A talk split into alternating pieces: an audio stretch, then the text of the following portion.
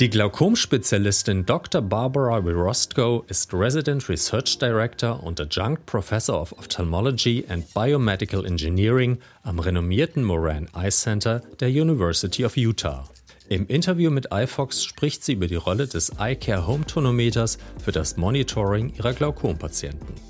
Das Interview wurde in englischer Sprache im Rahmen des DOG-Kongresses 2023 in Berlin aufgezeichnet, mit freundlicher Unterstützung von iCare und Bonn Optik. How has monitoring IOP with the iCare Home made a difference in your glaucoma care?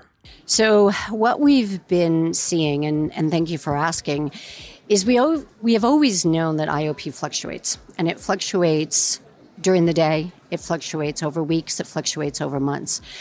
We initially started using the iCare Home because we suspected that patients who were progressing with normal pressures in the office may have be having pressure spikes outside of the office. And in fact, that was very much true. Patients that I thought were controlled on maximum medication were actually spiking into the 20s. And what that told me was that they were not controlled. And what that enabled was decisions to actually take that patient either to surgery sooner, laser, or change their medications. From that information, we have now even taken a step back. And when a patient comes to me for a consult, I ask them basically to use the iCare Home and give me a week's worth of readings. And that enables me to see what, if in fact they're spiking, what is that maximum IOP, and then, even more importantly, is fluctuation. Going back into the literature, we have so much evidence that fluctuation is, in fact, an independent risk factor, regardless of that maximum IOP. And that's really where the research now is trending at the Moran. Why do these IOP pressure spikes occur? We have a lot of assumptions. Uh, we're seeing pressure spikes in some cases into high 20s and I had a patient who was spiking into the 30s that we did not know. And every time she was in my office, her pressures were 17 and 18. So again, seeing that pressure spike enabled me to be much more proactive. And she elected to do an SLT laser in that eye that was spiking. We know it's early in the morning. There's uh, a lot of research that came out of the 1970s from a uh, endocrinologist around the role of cortisol.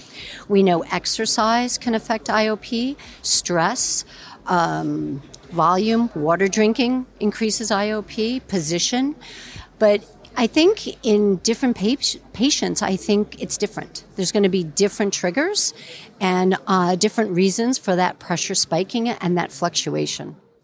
To what extent do these IOP spikes accelerate the progression of glaucoma?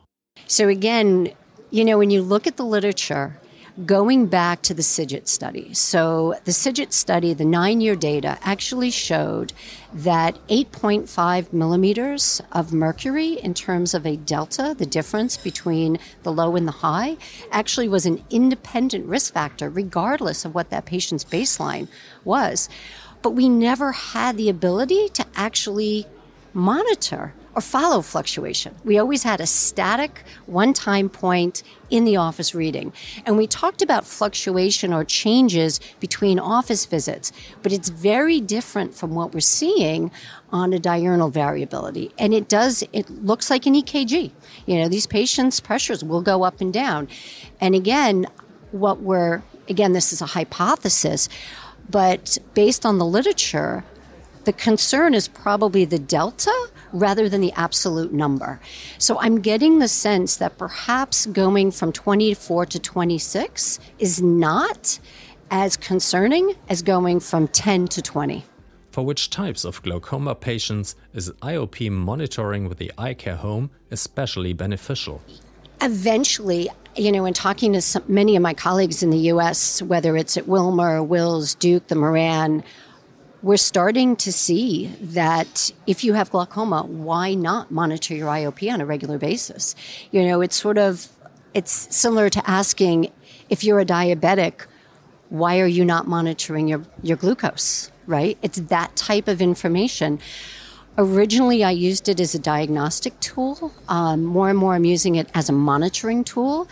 A lot of my colleagues are using it pre and post surgery.